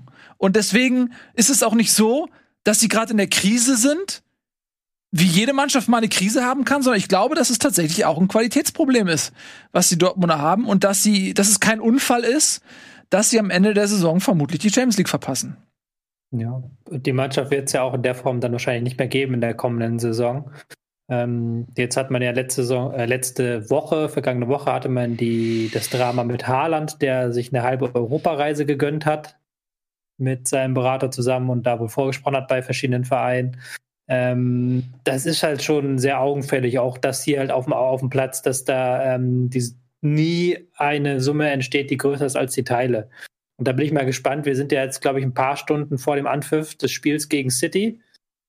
Und sollte ich halt für eine Zeitung eine Vorschau schreiben, mir fiel halt nichts ein, kein Grund ein, wieso Dortmund das Spiel gewinnen sollte. Bin ich mal sehr, sehr gespannt. Ja. ja. Ich gucke mal, ich guck mal gerade hier aufs Restprogramm von Dortmund, interessiert mich jetzt natürlich auch. Also, da ist natürlich Man City, den Champions League und dann Stuttgart. Auch nicht einfach. Also, ist auch nichts, wo man sagt, klar, äh, ähm, Aufsteiger und so, aber trotzdem Stuttgart stark. Also, ähm, spielen auch noch um die Euroleague mit. Dann hast du Werder, okay, Union. Dann hast du Wolfsburg, Leipzig und Leverkusen noch. Also klar, dazwischen ist noch Mainz, aber du hast auf jeden Fall mit Wolfsburg, Leverkusen und Leipzig hast du schon mal drei äh, Vereine, die da auch alle noch oben äh, mitsprechen wollen. Ähm, ja, ist nicht so einfach äh, für Dortmund, muss man, muss man wirklich sagen. Aber Gefühlt ist kein Spiel für Dortmund äh, leicht. Das ist ja das Ding. Wenn die gegen Mannschaften spielen, ähm, so auf, eher auf Augenhöhe, gewinnen sie auch nicht 3-0. Und gegen Mannschaften, die sich hinten reinstellen, so wie jetzt Köln oder so weiter, äh, tun sie sich auch schwer. Also irgendwie habe ich das Gefühl, so diese die richtig leichten Spiele, wo sie mal 4-0 gewinnen, die sind auch sehr selten geworden, äh, wo Dortmund einfach mal eine Mannschaft aus dem Stadion ähm, schießt. Und ich glaube auch, dass sie gegen City, äh, wenn alles normal läuft, gar keine Chance haben. Also der Vorteil ist der. Und wenn, und wenn, naja, und wenn, zu welchem Preis, ne? Also wenn sie jetzt ja. gut spielen gegen City, dann bin ich gespannt auf die Partie in der Bundesliga, weil, weil da müssen sie schon komplett an die Schmerzensgrenze gehen, ähm, um City Paroli bieten zu können. Und das kann sich dann auch wieder in der Bundesliga spiegeln. Also schwierig. Ja. Also bei solchen Spielen, was ihnen da, glaube ich, entgegenkommt, ja, also wenn, wenn City nicht so eine brutale Qualität hätte, könnte man das vielleicht anführen. Aber da hast du halt eine Mannschaft, wo zum Beispiel ein Haaland seine Stärken ausspielen kann. Weil dann, wenn der mal, wenn die mal einen Konter fahren, dann hast du halt einen Haaland, der aufs Tor zubüffelt. Ähm, und da, da ist er einfach super gefährlich, weil er unglaublich schnell ist, unglaublich körperlich ist und einen mega geilen Schuss hat. Ähm, aber da brauchst du eben, muss er gegen Manchester City so in so ein Konterspiel zu kommen, ist wahrscheinlich ähnlich schwer wie früher gegen, gegen Barcelona äh, in der Guardiola-Ära, da musst du halt erstmal den Ball kriegen und dann ist, dann kommt das Gegenpressing und dann hast du einen, einen Weg äh, übers halbe Feld äh, bis, bis zum Tor und äh, ja, brauchst halt auch Geschwindigkeit, Reus ist auch nicht mehr der schnellste. Naja, also ich glaube auch nicht, dass sie eine große Chance hat gegen, ähm, gegen City, dafür sind die einfach zu gut. Äh, aber sie haben halt noch eine, eine Option im Topf und das ist der DFB-Pokal. Und sie müssen gegen Kiel zu Hause gewinnen, das ist ja gar keine Frage, es wird nicht einfach werden, aber das müssen sie gewinnen und dann spielen sie das Finale. Und wenn sie, diese, wenn sie den Titel holen, und das ist ja nicht unrealistisch, wie ist die Saison zu bewerten, wenn Dortmund Fünfter wird, aber DFB-Pokal Nee. holt? Aber spielen sie trotzdem nicht Champions League. Nee. Wollte Also- gerade sagen. Und das ist Ja. am Ende wahrscheinlich sogar für Dortmund fast wichtiger als der Titel. Würde ich jetzt mal, also vielleicht nicht, vielleicht nicht so für die Emotion an sich ist ein Titel natürlich immer krass und kann gefeiert werden, aber du brauchst halt die Kohle von der Champions League, um diese sehr teure Mannschaft am Leben zu erhalten. Und wenn die ganzen Spieler gehen und so, ich lese es im Chat, ich weiß nicht, ob es stimmt, wenn ich lese, Meunier verdient 10 Millionen im Euro, äh, 10 Millionen im Euro? Was? 10 Millionen Euro im Jahr und Nico Schulz 6 Millionen Euro im Jahr. Also das sind natürlich schon Gehälter, ähm, da brauchst du die Champions League, um, um so einen Kader, um so einen Etat aufrechtzuerhalten. Und ich glaube auch, dass, ähm, weil wir jetzt eh schon und ich insbesondere die ganze Sendung über hier spekuliere, kann ich der Mutter damit weitermachen, wenn der Ruf es ruiniert ist. Ähm, ich glaube auch, dass Haaland nächstes Jahr nicht in Dortmund spielt. So, ich glaube, das ist jetzt ja auch, bin ich jetzt ja auch nicht der erste Prophet, der sowas sagt, aber ähm, wenn man sich äh, Haalands Reaktion so anguckt, ich glaube, dass der auch einfach total unzufrieden ist. Und ich, der, der ist auch, für, mich ist das so ein Typ, der sieht sich selbst, und das ist ja vielleicht auch nicht zu Unrecht, eben ähm, bei großen Vereinen, vielleicht wird ihm auch so ein bisschen eingeflüstert, dass dieser Zwischenschritt nach Dortmund zu gehen vielleicht auch unnötig gewesen ist, weil er schon die Klasse hat, um auch bei Weltklassevereinen sich durchzusetzen. Und äh, wenn du dann äh, guckst in seiner ersten Dort, also die erste Zeit in Dortmund hat er getroffen, wie er wollte, da war der Verein auch ähm, relativ erfolgreich äh, verglichen mit jetzt, hat in der Champions League in den großen Spielen getroffen gegen Paris Saint-Germain und so weiter, hat eine super Quote in der Champions League, da wo es halt alle auch sehen. Jeder guckt diese Champions League Spiele, also der hat einen super Ruf und ähm, jetzt hängt er irgendwie in Dortmund fest und wird nächstes Jahr vielleicht Euroleague spielen und ich glaube, das ist null die, äh, die Ambition und die Selbsteinschätzung, die Haaland hat. Und wenn du jetzt eben schon hörst, dass sein Vater und der Berater die großen Vereine abklopfen, das Interesse wird bei allen großen Vereinen sein. Ähm, und ich glaube, dass er gehen will. Wenn Dortmund, also wenn Dortmund die Champions League verpasst, auf jeden Fall bin ich mir zu hundertprozentig sicher, dass Haaland nicht mehr in, in Dortmund spielen wird.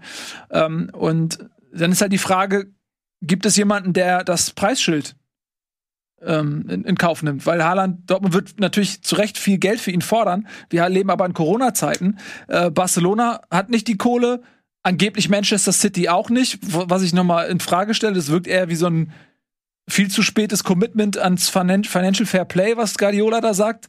Ich glaube schon, dass sie das Geld haben.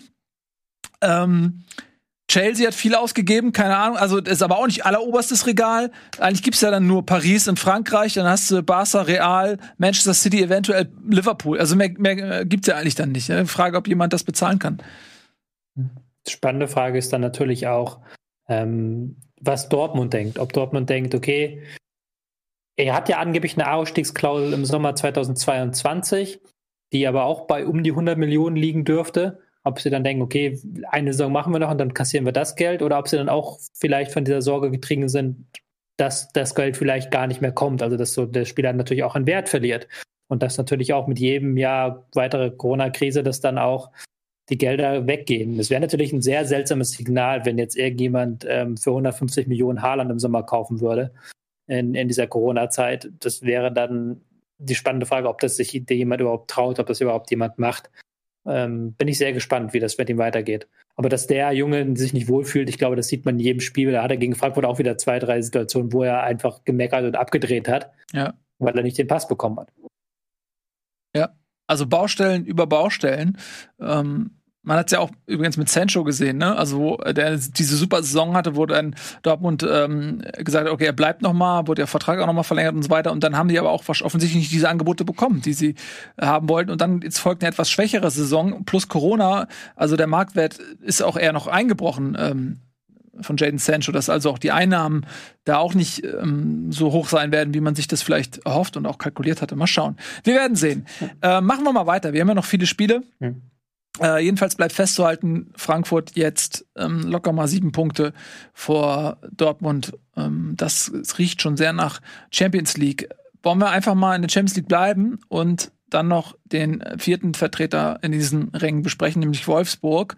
Die hatten vermeintlich eine leichte Aufgabe mit dem ersten FC Köln, haben diese auch gelöst, allerdings mit einem, ja, eher biederen 1 zu 0. das war ein härteres Stück Arbeit, als man sich das vielleicht im Vorfeld gedacht hätte, oder? Ja, hat zumindest dafür gereicht, dass Gislo seinen Job behalten darf, äh, für eine weitere Woche wenigstens. Mhm. Ähm, der war ja das irgendwie das vierte oder fünfte Mal, dass es öffentlich hieß, es ist ein Endspiel für ihn. Die Kölner haben dann auch in der ersten Halbzeit, fand ich überraschend viel Ballbesitz gehabt, haben überraschend stark das Spiel gestaltet und ähm, die ähm, Wolfsburger waren sehr passiv und haben dann auch in der Pause, glaube ich, einen ordentlichen Anschluss bekommen und sind dann aus der zweiten Halbzeit sind dann aber wieder reingegangen und haben dann wieder früher gestört und haben dann wieder mehr reingeworfen und den, den Ballbesitz der Kölner abge, äh, abgewürgt, die dann auch, ähm, nachdem sie in der ersten Halbzeit noch 4-3-3 gespielt haben, jetzt doch sehr passiv standen, sehr tief standen teilweise, 4-5-1. Ähm, da fand ich schon, dass die Wolfsburger dann nach der Pause die nötige Steigerung gehabt haben und Köln aus, einem, aus einer guten ersten Halbzeit zu wenig rausgeholt hat. Aber für Wolfsburg jetzt natürlich nochmal ein enorm wichtiger Sieg. Jetzt haben sie auf Dortmund äh, elf Punkte Vorsprung und können eigentlich schon so fast planen für die Champions League. Das ist schon enorm, was sie geleistet haben in den vergangenen Wochen. Definitiv. Äh, kann man ja mal zusammenfassen. Letzten zehn Spiele, sieben Siege, zwei Niederlagen, ein Unentschieden. Mhm. Ähm, wobei die Niederlage war das nicht sogar im Pokal gegen äh, Leipzig, ne? Das war im DFB-Pokal, glaube ich, ne? Ja, Im Jahr 2021 haben sie zwei Niederlagen in der Liga. Also ja. Das ist schon enorm. Ja. Nur Frankfurt und Bayern sind halt besser mit diesem Kalender, ja. Ja, also die sind ultra konstant und ähm, ähnlich wie es damals bei der Meisterschaft war, nicht, dass es dieses Jahr gelingen würde, aber sie sind halt einfach, dadurch, dass sie halt schon irgendwie eine graue Maus sind, ähm, flutschen die einem so durch. Ne? Also Frankfurt, mhm. keine Ahnung, schillert vielleicht, ist es auch eine subjektive Wahrnehmung, weil du mich immer vollsülzt, aber die schimmern noch zumindest noch ein bisschen mehr als Warum so böse? Warum so böse? Ähm, Warum, warum so abfällig? Es gucken hier tausende von Menschen zu und du sagst sowas Böses. Das empfindest du als böse. Vollsülzen. Weißt du, was ich in meinem Kopf habe? Ich habe so einen Scrubs-Moment, wie so ein Zusammenschnitt an, an Dingen, die du mir so gesagt hast in den letzten 15, 20 Jahren, so durchrattert. Ähm, okay, nein, Frankfurt ist zu Recht oft natürlich äh, Gesprächsthema, weil sie es ja auch sehr gut machen dieses Jahr. Ähm, was ich sagen wollte, ist, die sind einfach so konst brutal konstant. Sie schillern halt nicht so krass, auch spielerisch nicht. Die sind ja nicht so spektakulär. Die haben jetzt nicht die, die spektakulären Spieler. Sie haben halt keinen Jeko und Grafitsch wie damals mit einem äh, Misimovic oder sowas, ähm, was halt wirklich funkelt, spielerisch. Äh, man denke an das 5 zu 1 gegen die Bayern, da was, äh, oh, das Tor von Grafitsch und so. Sowas siehst du halt jetzt dieses Jahr nicht bei Wolfsburg, aber sie sind halt brutal effizient. Sie haben eine richtig gut zusammengestellte Mannschaft ähm, und ich die werden nicht der Champions League spielen. Ich habe hier mal eine Statistik, Rückrundentabelle. VfB Wolfsburg in zehn Spielen drei Gegentore. In zehn Spielen drei Gegentore. Das ist schon krass. Also ähm, zweitbeste Mannschaft ist Leipzig mit acht Gegentoren. War jetzt irgendwie ein siebtes Heimspiel in Folge oder sowas, dass sie zu Null gespielt haben. Hatten ja auch gerade diesen zu Null-Rekord da anvisiert. Ähm, das ist natürlich ihre große Stärke, dass sie ähm, extrem kompakt verteidigen und dass sie den Gegner ähm, totstellen können. Dass sie gar nicht, sind gar nicht das Team, das am höchsten verteidigt, das immer halt vorne rauspresst und den Gegner immer stört, aber ähm, wenn der Gegner mal einen Rückpass spielt, dann sind sie immer hinterher und gucken immer, dass sie dann ähm, den Ball erobern. Und das ist schon enorm gut, was sie da machen. Ähm, nach wenn sie jetzt, ich finde auch, dass sie schön Fußball spielen. Es ist jetzt nicht so, dass man sagen kann, Frankfurt spielt zehnmal so spektakulär wie Wolfsburg, finde ich jetzt gar nicht mal so weil auch Wolfsburg richtig schöne Kombinationen mit drin hat, weil die mit Arnold Schlager äh, eines der besten Mittelfelds diese Saison stellen, weil sie auch sehr viel Konstanz halt in ihrer Aufstellung und auch in ihrer Spielweise haben. Ist natürlich jetzt vielleicht nach diesem Köln-Spiel der falsche Tag, das zu debattieren, weil da haben sie wirklich nicht den besten Tag gehabt. Aber ich finde halt, dass die erste Mannschaft von denen braucht sich nicht zu verstecken vor vielen anderen Teams in der Bundesliga. Mhm. Und wenn du dann auch siehst, wie so ein Weghorst sich da immer wieder reinhaut und auch vor dem G, äh, vor dem 1 zu 0 dann den Ball da noch irgendwie vorne reinwurschtelt und reinerobert und zu Bre Breckerlo mit einer Grätsche weiterleitet, dann ist das schon, merkst du, diese Mannschaft hat auch Bock darauf, ähm, Champions League zu spielen kommende Saison. Klar, wer hat keinen Bock darauf, aber diese haben auch den Willen und die, und das Selbstverständnis mittlerweile entwickelt. Ja, die sind total im Fokus. Also die haben, glaube ich, schon seit langem Blut geleckt und, und wissen, dass es dieses Jahr auf mhm. jeden Fall möglich ist. Und ich glaube auch, dass man sehr begrüßt hat, dass Frankfurt gegen Dortmund gewonnen hat, äh, weil sie jetzt eben auch, ob es jetzt Dritter, Vierter wird, ist, glaube ich, Wolfsburg relativ egal. Und jetzt haben sie eben elf Punkte Vorsprung bei ähm, was noch sieben Spielen, ne, ja. glaube ich. Sieben Spielen noch, ja. Ja, also das äh, lassen die sich ja auf keinen Fall mehr nehmen. So, ich glaube schon, dass die sich so ein bisschen in der Kabine gefreut haben, Waren Sie zu dem Zeitpunkt in der Kabine? Äh, ja, waren Sie, als Sie von dem Ergebnis ähm, in Dortmund erfahren haben, Sie ein bisschen gefreut haben in der Kabine. Ähm, ich würde gerne tabellarisch auch noch mal über Köln sprechen und auch äh, inhaltlich, weil du sagst, Gistol ist quasi schon wieder eine Entlassung, äh, hat sich dieser entzogen und das liegt ja auch daran, dass Köln sich gut gewehrt hat. Also die hatten ja auch ihre Chancen, hatten ja auch ihre Momente. Ähm, es ist jetzt ja auch ein bisschen gemein, nur davon zu sprechen, dass Wolfsburg vielleicht nicht den überragendsten Tag hatte, sich ein bisschen schwer getan hat, sondern man kann ja auch mal über Köln reden. Die haben es Wolfsburg eben auch echt schwer gemacht und das ist eine Mannschaft, die lebt und ähm, das ist aber auch eine Mannschaft, die sehr in Gefahr ist, weil die sind jetzt in den letzten Wochen sehr tief abgerutscht. Also es sah vor einigen Spieltagen noch deutlich besser aus. Und dann ähm, fing eben Mainz an zu punkten. Bielefeld hat auch hier und da immer mal wieder einen Punkt geholt. Und äh, Hertha sowieso. Das heißt, hm. die sind jetzt 16. also Relegationsplatz und lediglich drei Tore vor einem direkten Abstiegsplatz, den jetzt Bielefeld innehat. Also Köln ist sehr in Gefahr, dass sie zumindest Relegation spielen müssen.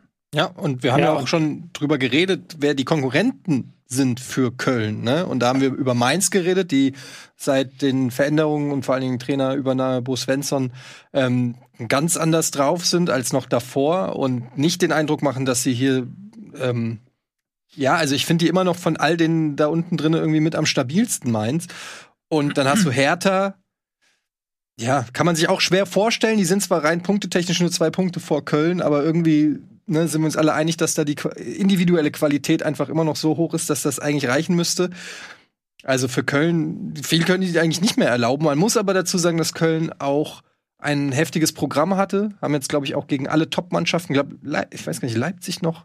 Aber die, also die, Müssen noch gegen Leipzig ran, da haben aber auch noch äh, Spiele gegen Hertha und gegen Schalke ganz am Ende des. Aber jetzt kommt das kommende Wochenende gegen Mainz. Das ist ja auch dann wieder dieses ein neues ja. Endspiel für Gistol. Aber Hertha, Schalke, Freiburg, Augsburg, das ja. sind alles so Spiele, äh, die letzten vier Spiele von Köln, da kann noch mal eine, eine Aufholjagd gestartet werden. Ja, definitiv auch. Das Mainz-Spiel ist schon richtungsweisend, finde ich auch. Weil wenn das ist ein Sechs-Punkte-Spiel, wenn sie äh, das verlieren sollten, äh, Mainz hat jetzt zwei Punkte Vorsprung, lass, lassen wir mal diese zwei Punkte jetzt äh, dann ähm, im, in diesem direkten Duell bestehen, dann äh, kann Mainz mit einem Spiel auf fünf Punkte davon und das ist halt, also dann ist es Köln auch richtig unter Druck. Ähm, ja, also das ja. Ähm, ist als neutraler Zuschauer wenigstens spannend. Ne? Müssen sie aber vor allen Dingen offensiv wieder mehr Durchschlagskraft entwickeln. Aber Anderson das ist ja das riesige Problem. Ne? Ja, aber es ist das riesige Problem, dass sie das nicht können momentan, dass sie da spielerisch sind sie stärker geworden in den vergangenen Wochen, aber die Durchschlagskraft fehlt. Klar, haben auch oft ohne Stürmer spielen müssen. Aber das Problem müssen sie in den Griff bekommen. Und sie hatten jetzt ja auch gegen Wolfsburg so ein paar Chancen, Lattentreffer von Hector zum Beispiel, aber da muss noch mehr kommen.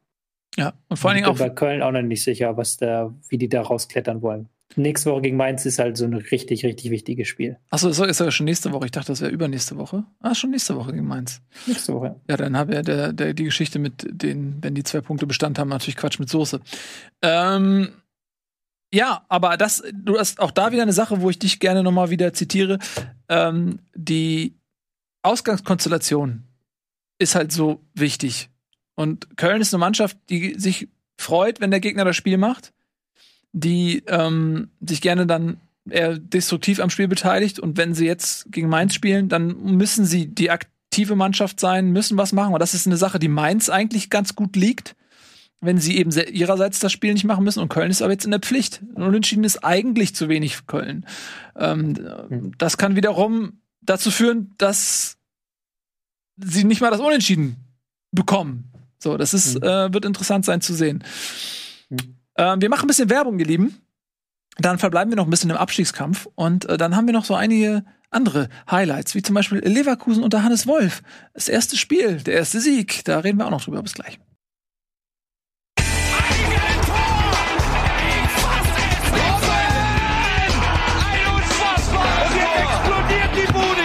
Kritisiert mir denn nicht zu so viel. Das ist ein guter Mann. Herzlich willkommen zurück bei Bundesliga live auf Rocket Beans TV. Heute in einem neuen Studio. Lasst euch nicht verschrecken. Nächste Woche sind wir wieder äh, zu Hause unterwegs. Ja, wer verbirgt sich hinter diesem schwarzen Balken? Wir werden es nie erfahren. Denn wir wollen. Ah, Mist. Mist, Mist, Mist. Der äh, schwarze Balken ist äh, in der Tabelle der Strich, der den direkten Absteiger vom Relegationsteilnehmer trennt. Und genau darüber wollen wir jetzt reden. Der Arminia Bielefeld Club möchte gerne über diesen schwarzen Balken hinauskommen. Derzeit ist man auf dem direkten Abstiegsplatz, äh, Tabellenplatz 17 und hat jetzt gegen Mainz gespielt, einen direkten Konkurrenten und immerhin einen Punkt ergattert, der vielleicht ein bisschen glücklich war, aber nicht, auch nicht so unverdient. Ja, also was, was ist verdient? Das ist jetzt wieder dann die spannende Frage. Ja. So. Mainz war besser, ähm, aber Bielefeld hat nicht aufgesteckt. Sie haben sich das. Mainz hatte Chancen, Mainz hatte ja. wirklich gute Chancen teilweise. Ähm, und ähm, Bielefeld hat dann versucht, mit so einer mit Kompaktheit dagegen zu halten, auch sind auch immer wieder in die Zweikämpfe reingekommen, aber waren halt spielerisch, also mit dem Ball gegen die wie immer sehr intensiven frei, äh, die sehr intensiven Mainzer haben sie überhaupt nichts angeboten.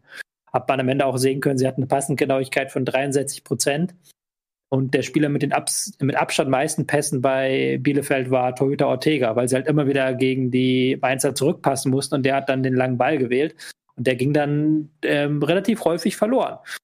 Und sie hatten ein paar ruhigere Phasen, da sah das wieder ganz gut aus und sah auch defensiv ganz gut aus. Aber grundsätzlich hat man gemerkt, dass Mainz sich äh, Mainz schon weiter ist, was dieses Spiel gegen den Ball angeht, was dieses sehr intensive angeht dass sie unter Bo Svensson schon mehr gelernt haben, dass Bo Svensson diese äh, RB-Schule, die er da im Nachwuchsabteilung in Salzburg gemacht hat, schon mehr einbringen konnte als Kramer, der ja auch aus Salzburgs Nachwuchsbereich äh, kommt. Entsprechend fand ich schon die Mainzer stärker.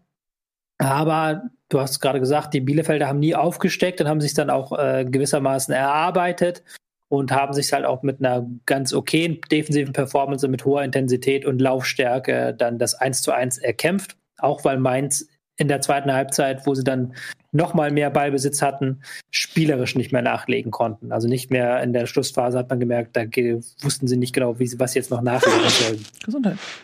Gesundheit. Ja, für, für Mainz, ähm, also sie stehen ganz gut da und sie sind in einem sehr guten Lauf in der Rückrunde. Aber es ist auch nicht ungefährlich, weil ja. sie haben jetzt gegen Bielefeld zwei Punkte liegen lassen. Ja, sie hätten das Spiel eigentlich gewinnen können. Und jetzt spielen sie gegen Köln. So, wenn sie jetzt hätte wenn und aber, aber wenn sie das Ding gegen Bielefeld gewinnen, haben sie 25, äh, 27 äh, Punkte und äh, fünf, ja. vier Punkte vor Köln. Und wenn sie dann das Spiel, Köln-Spiel gewinnen, dann sind sie sieben Punkte vor Köln, dann sind sie 30 Punkte fast schon raus. Und was? Nee ich, sorry, dass ich dir da reingrätsche, ja. aber du musst ja dabei immer bei Mainz reinrechnen, die waren halt auf einem Niveau mit Schalke vor äh, Ja, ja, ich weiß. Monaten. Und das, so, Schalke ist mit zehn Punkten Abstand letzter und sie haben sich jetzt angearbeitet, aber sie kommen, können halt diese historisch schlechte Hinrunde nicht mehr wettmachen. Nein, nein, so. das ist und ja alles gut. sind sie halt immer noch durch, sind sie immer noch durchgehend im, äh, sie müssen abliefern Modus so, weil sie halt genau. eben, sie haben es zwar geschafft, die Lücke zu schießen, aber jetzt müssen sie halt auch noch da weiter, weiter graben. Das meine ich. Aber sie sind ja immer noch Platz fünf der Rückrundentabelle, das ist ja immer noch eine großartige Leistung. Und sie haben auch jetzt gegen Bielefeld wieder das bessere Spiel gemacht. Aber du merkst natürlich, und da stimme ich dir zu, wenn halt dann so einem Spiel die Chancewertung nicht stimmt, so, dann kann das halt, kann selbst äh, Hertha sagen, okay, nächste Woche was besser. Und bei ähm, Mainz, dadurch, dass sie diese schlechte Hinrunde hatten, ist es halt dann immer so ein, so ein Drama. Und jetzt kommt wieder Köln und dann müssen sie wieder bessere Chancenwertungen reinhauen. Ganz genau, weil das, da liegt nämlich die Gefahr, weil dadurch, dass Mainz so krass performt in den letzten Wochen, neigt man so ein bisschen so, die schon fast rauszurechnen und zu sagen, ja, okay, ja. Äh, dieser Trend wird ja irgendwie weitergehen. Äh, dann müssten die ja, wenn man das so weiterrechnet, am Ende der Saison liegen die dann bei 36 Punkten und äh, eigentlich sind die schon gar nicht mehr dabei. Und das, da meine ich, liegt die Gefahr, weil die sind ähm, Rückrundentabelle Platz 5 und das ist deutlich über ihrem mhm. Niveau. Ähm, das heißt, wenn sie sich jetzt wieder irgendwie normalisieren oder irgendwie eine kleine Krise kriegen, dann sind sie halt ganz schnell eben aufgrund dieser Hinrunde äh, in ja. Nöten. So. Und sie haben jetzt eigentlich jetzt müssen sie punkten, weil sie haben jetzt das gegen Bielefeld haben sie schon 1-1 und nach dem Spielverlauf kann man schon so ein Stück weit sagen, ah, nicht so geil. Und jetzt kommt Köln, Hertha, Bremen. So, das sind die Spiele, wo sie noch Punkte holen können. Und dann müssen sie noch Bayern, Frankfurt, Dortmund, Wolfsburg machen. Das ist schon eine Ramme Aufgaben. Klar, sie haben gezeigt, dass ihnen diese Spiele auch liegen und dass das natürlich auch das ist, wo sie dann ihre Intensität und ihre Fähigkeiten im Pressing einbringen können. Aber du kannst ja nicht äh, gegen Wolfsburg oder gegen Frankfurt oder gegen Dortmund dann mit Punkten rechnen. Du kannst vielleicht darauf hoffen, dass für die ums nicht mehr geht, aber du kannst nicht damit rechnen. Du musst jetzt am Wochenende gegen Köln unbedingt dieses Spiel gewinnen. Ja, das denke ich auch. Das wäre tatsächlich für Mainz wünschenswert und für Köln natürlich nicht. So, wir verabschieden uns so ein bisschen, ähm, no, noch nicht ganz aus dem Abschiedskampf. Ich finde, wir bleiben so ein bisschen dran und machen direkt das Berliner Derby. Äh, so viele Derbys haben wir ja nicht. Nächstes Jahr werden es noch wieder weniger sein. Ähm, es sei denn, HSV steigt auf, dann kommt eins dazu. Aber mit Schalke gegen Dortmund verlieren wir ja schon ein prächtiges Derby. Und ähm, deswegen reden wir jetzt mal über Union gegen die Hertha. Das äh, eine Mannschaft in dieser Konstellation gegen den Abstieg kämpft, hätte man vor der Saison vermutlich so unterschrieben, dass es aber die Hertha und nicht Union ist, das wahrscheinlich eher weniger. Und ähm, mit diesem 1 zu 1 ist dann auch Union eigentlich besser bedient als Hertha, die zwar zwei Punkte vor Köln bleiben, aber natürlich auch irgendwann mal anfangen müssen. Ja, auf den ne? Anpfiff von Schiedsrichter Sascha Stegemann folgte zunächst ein dreiminütiges Feuerwerk um das Stadion herum? Um das Stadion herum, welches das Spiel aber nicht weiter beeinflusste. Ja, aber die Hausländer erwischten dabei den deutlich besseren Start. Und ging durch einen echten Ostersonntagsschuss in Führung. Ja, das war eine äh, Bogenlampe, die landete vor den Füßen Andrichs. Der aus 20 Metern humorlos einnetzte. Mhm. Aber du, Ryerson hätte in der Anfangsviertelstunde sogar noch nachlegen können. Schlänzte den Ball aber über den Querbalken. Nils. So, Leute, es ist ein guter Gag. Aber nicht ab, lass ihn nicht abnudeln. Nee, du hast recht. Das war auch nur der Absatz doch vorbei. Deswegen, ja. das bis da. Aber Hertha brauchte gute 15 Minuten, um in den Rhythmus okay. zu kommen. Stimmt das äh, etwa nicht? War, ja. war, ein sehr umkämpftes Spiel, in das Union besser reingekommen ist. Dann hat aber Hertha ähm, gegenhalten können. Ich habe es leider auch nur in der Zusammenfassung sehen können. Ähm, hatte das, aber hatte da nach der Zusammenfassung nicht unbedingt Bock, mir nochmal das gesamte Spiel über 90 Minuten anzugucken. Scheint ja doch dann nach äh, der Anfangsphase eher ein Kampfspiel gewesen zu sein. Ähm, was man vielleicht noch erwähnen könnte, ist, was ich auch nicht wusste und was man jetzt auch durch diese ähm, Pandemie erst lernt, dass die Betitelung eines Gegenspielers als Arschloch in der Bundesliga anscheinend nicht zu einem Platzverweis führt. Ja, der das habe ich auch gehört. Nee. Das hat ja. Askar Siebert äh, gesagt zu was, zu Andrich oder was, zu wem? Zu Ryerson oder zu Trimmel, ich weiß gar nicht. Irgendjemand lag ja. am Boden und da hat er ja. gesagt, steh auf, du Arschloch. Ja, Askar Siba hat das gesagt. Finde ich in Und dem Kontext aber gehört. auch nicht eine schlimme Beleidigung. Ich hätte gedacht, dass sowas, keine Ahnung, also. Also es ist eine gelbe Brot, Karte. Äh, gelbe Karte würde ich schon bin ich auch geben. spießig. Vielleicht bin ich spießig da einfach. Nee, wenn, wenn der Schiri das hört. Ja, was sagst aber, du denn also zu deinem Kind, wenn es nicht auf ist? Gegeben, der also. gehört. ja, Und der Schiri hat es gehört, der hat ihm sofort Geld gegeben. Ja, aber das ist doch okay. Warnung, sagst du was nicht mehr? Also du hättest rot gegeben oder was? Ja, keine Ahnung. Also wenn wir da alle anfangen, uns als Arschlöcher zu beleidigen, so, keine Ahnung. Scheint der, der, der Ton zu sein, der Usus zu sein. Ich glaube, dass es beim Fußball ähm, da fallen noch viel ein bisschen so ist. Man kann natürlich darüber diskutieren, wenn du jetzt sagst, wenn du Arschloch zu einem Schiri sagst, kriegst du glatt rot, ist klar. Wenn du Arschloch zu einem Gegenspieler sagst, kriegst du gelb. Kann man natürlich fragen, okay, ist die Würde des Schiedsrichters mehr wert als die des Spielers? Ja, zumindest was der, den Schiri, den Schiri kannst du auch nicht weggrätschen, wenn er schlecht positioniert. Äh, den Spieler auch nicht, nur wenn es um Ball geht. Da gibt es ja. ja. das berühmte Erik Meyer-Beispiel. Ich habe den Schiedsrichter einen Mixer mit W genannt. Was Erik Meyer? Ich glaube schon, oder? Was hat er gesagt? Ich habe den Schiedsrichter einen, Mi äh, einen Mixer mit W genannt. Mhm. Mixerf. Mixerf. Mixwer. Ja. Ne, keine Ahnung. Ich gucke mal. zu wenig fast so. Also, sorry, ich wollte, halt, wollte dich vom Spiel ablenken. Ich habe es jetzt ein bisschen überspielen wollen, weil ich es nicht gesehen habe. Ja. Aber für Hertha ist das 1-1 so ein bisschen zu wenig. Gerade wenn du da aus, mit vier Torschüssen aus so einem Spiel rauskommst. Mm, also ist arg wenig. Ja, sehe ich auch Tor so. war ja auch noch ein Elfmeter aus dem Spiel heraus. Da habe ich jetzt keine großen Chancen gesehen. Das ist, ja, wie gesagt, wenig. Ich finde bei Hertha, es geht mir zumindest so, es ist so ein bisschen wie bei Mainz, nur, also man, man glaubt irgendwie, ja, okay, die kommen da schon raus. So, irgendwie die, die haben zu viel Geld ausgegeben, die können da gar nicht, die können jetzt gar nicht absteigen. Das geht eigentlich gar nicht. Und da liegt auch vielleicht so ein bisschen die Gefahr drin, wenn man das vielleicht auch als Spieler so ein bisschen so sieht. So, ja, für den Abschiedskampf bin ich aber nicht hergekommen. Ähm, das meine ich. Also, die sind aber mittendrin. Hm. So.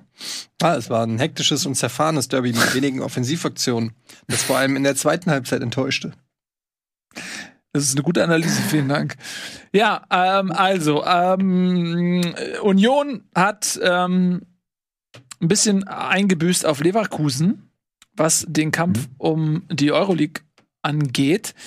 weil Leverkusen gewonnen hat. Und ich finde, wir sollten diese äh, Überleitung mal jetzt nutzen, denn da gab es ja durchaus auch eine Premiere über die man sprechen kann, nämlich Hannes Wolf, der zumindest übergangsweise, vorerst zumindest, vielleicht bleibt er sogar bei Erfolg länger, die äh, Leverkusener übernommen hat von Peter Boss und sie direkt zu einem Sieg geführt hat, nämlich gegen Schalke. Das ist natürlich jetzt etwas, wo man sagt, okay, das kann man tatsächlich auch erwarten, dass man gegen die Schalke in ihrer derzeitigen Verfassung gewinnt. Ähm, da klingt ein 2 zu 1 eher mühseliger, als das vielleicht der ein oder andere Kon Kontra äh, Kontrahent in der Vergangenheit bewerkstelligen konnte gegen Schalke. Ja, äh, war vor allen Dingen auch eine relativ defensive Aufstellung, die sie dann gewählt haben gegen Schalke, eben mit einer Wolf-typischen Fünferkette und dann noch drei Zentralmittelfeldspielern davor und dann auch noch Amiri.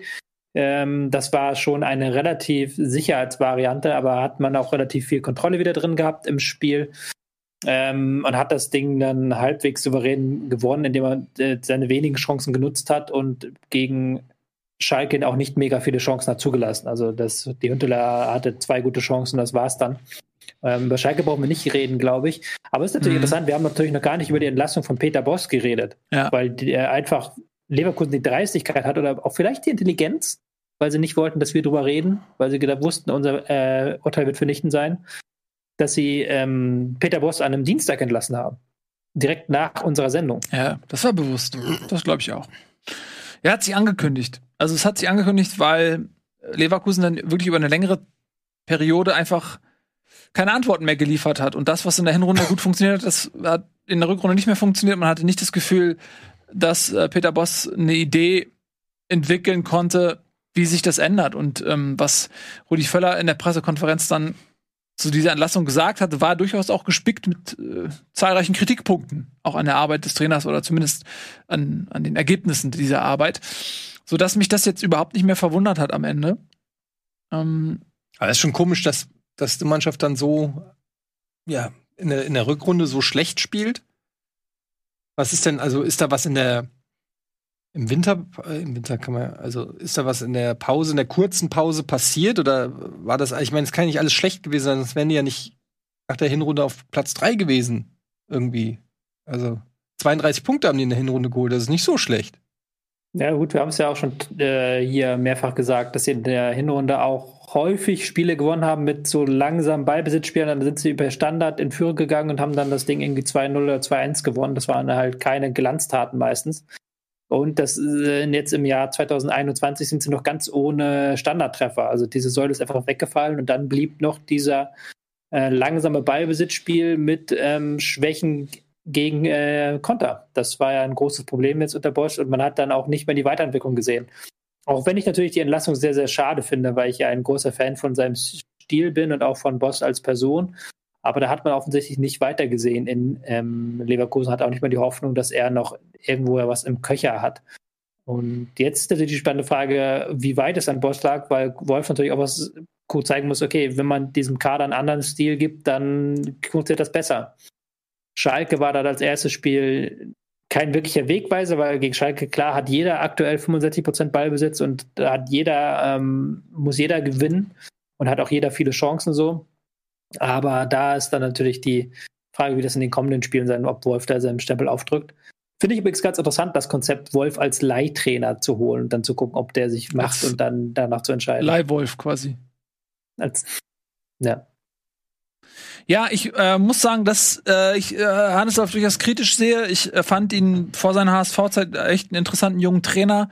Man neigt auch so ein bisschen dazu, ähm, allen jungen, eloquenten Trainern so, so einen Nagelsmann zu unterstellen, der sie eventuell gar nicht mhm. sind. Und ich äh, habe jetzt aus äh, seiner Stuttgarter Zeit nichts großartig Positives äh, gehört. Und ähm, als Hamburger kann ich jetzt auch die Hamburger äh, Zeit von ihm nicht positiv bewerten. Nicht nur, weil es dann am Aufstieg scheiterte, sondern ja, ja weil es einfach nicht funktioniert hat, so wirklich. Und dann war ich sehr überrascht, dass er einen Bundesliga-Job bekommt.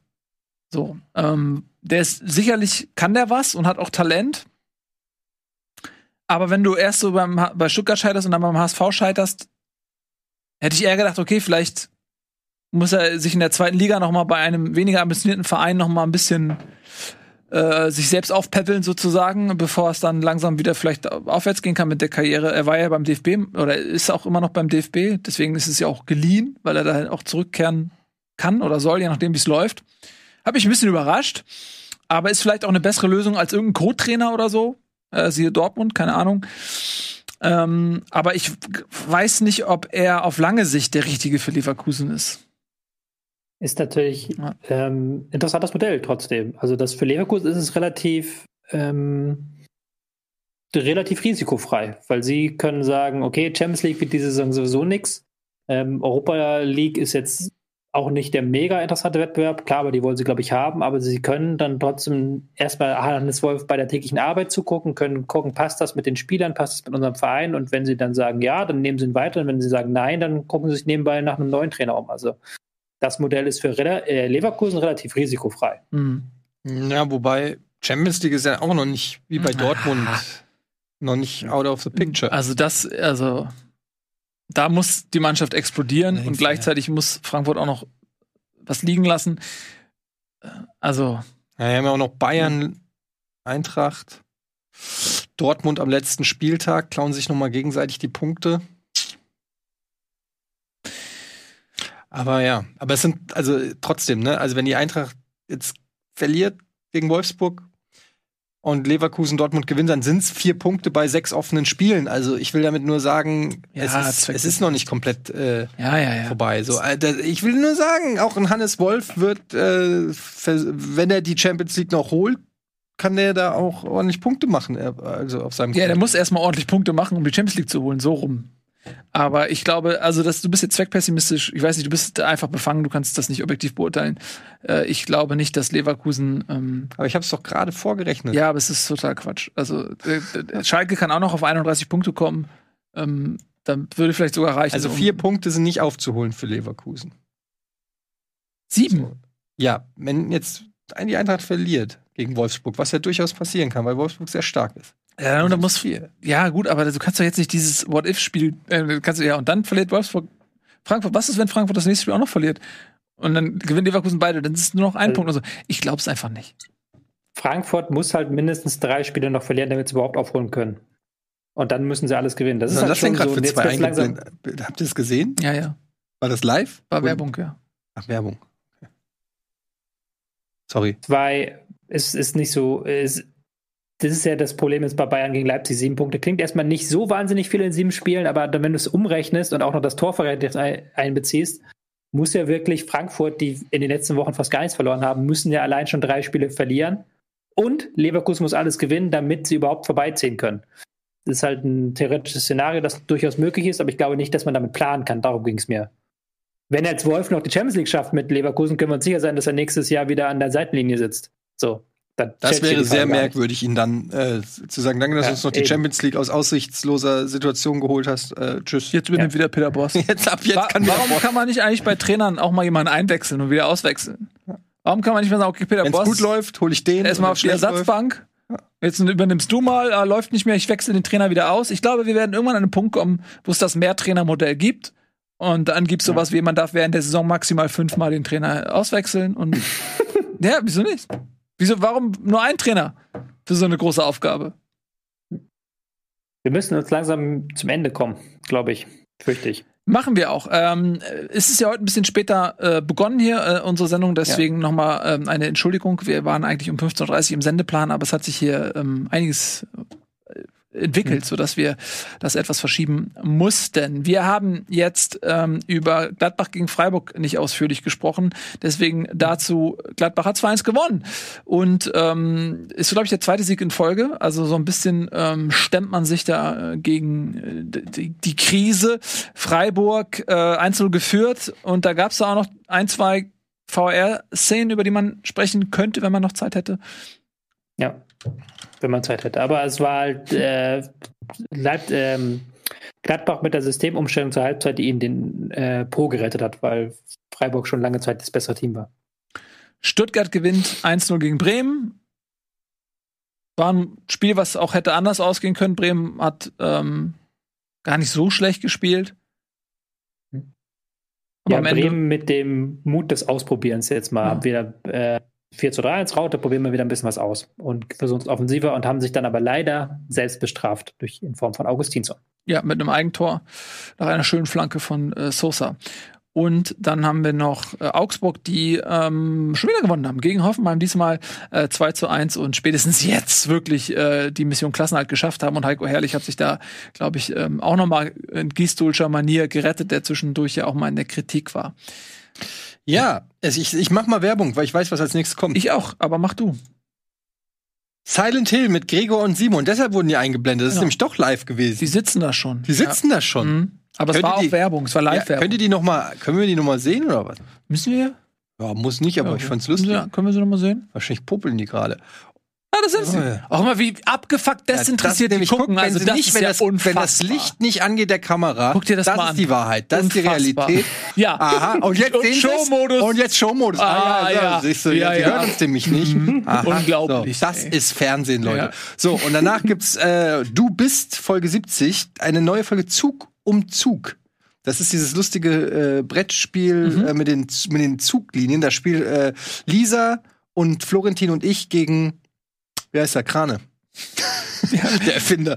Ähm, gegen äh, Fabian Krane. Und dann gibt's heute Abend noch In die Tonne mit Ja, jetzt äh, Frühstück das mal nicht so ab, ey. Mit- mit- Weil das ist, das ist eine niegelnagelneue Folge in die. Tonne. Das neue ist Folge. über Jahre haben die Leute Sich das sich das gewünscht. gewünscht. Jetzt gibt's endlich mal wieder eine neue Folge. Sag das nicht einfach so. ich Die sag ist das komplett total neu. respektvoll. Und dann gibt's äh, Bada Binge eine neue Folge. Und dann gibt's ab 21.30 Uhr live auch noch Kretschmer Time, der bis Mitternacht, glaube ich, durchballert mit euch live. Also geiles Programm heute. Oder was? Und eine geile Sendung. Vielen lieben Dank fürs Zusehen. Äh, schreibt gerne in die Comments. Wir lesen das natürlich alles, was ihr schreibt. Und manchmal antworten wir auch. Und nächstes Mal wieder aus dem Studio. Ne, Tobi? Jo, So machen wir das. Tschüss, Leute. Diese Sendung kannst du als Video schauen und als Podcast hören. Mehr dazu unter rbtv.to slash Bundesliga.